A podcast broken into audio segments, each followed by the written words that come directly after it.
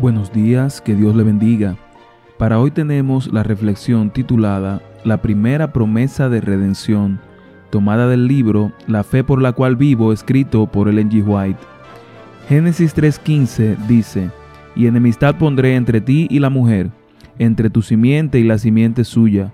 Esta te herirá en la cabeza, y tú le herirás en el calcañar. La primera indicación que el hombre tuvo acerca de su redención la oyó en la sentencia pronunciada contra Satanás en el huerto. El Señor declaró, y enemistad pondré entre ti y la mujer, y entre tu simiente y la simiente suya. Esta te herirá en la cabeza, y tú le herirás en el calcañar.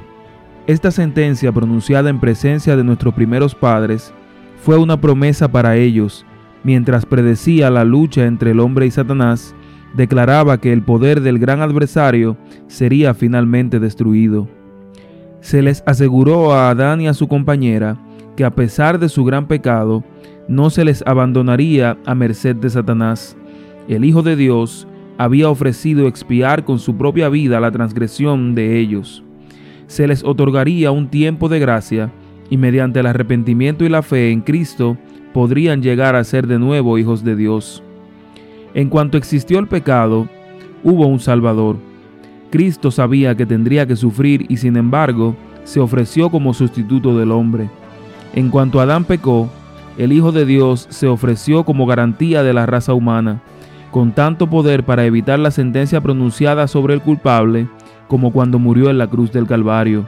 Aunque sobre el futuro se extendió la tristeza y la oscuridad como un paño mortuorio, sin embargo, en la promesa del Redentor, la estrella de esperanza iluminó el oscuro futuro.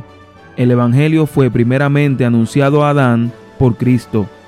Adán y Eva sintieron verdadero dolor y arrepentimiento por su falta.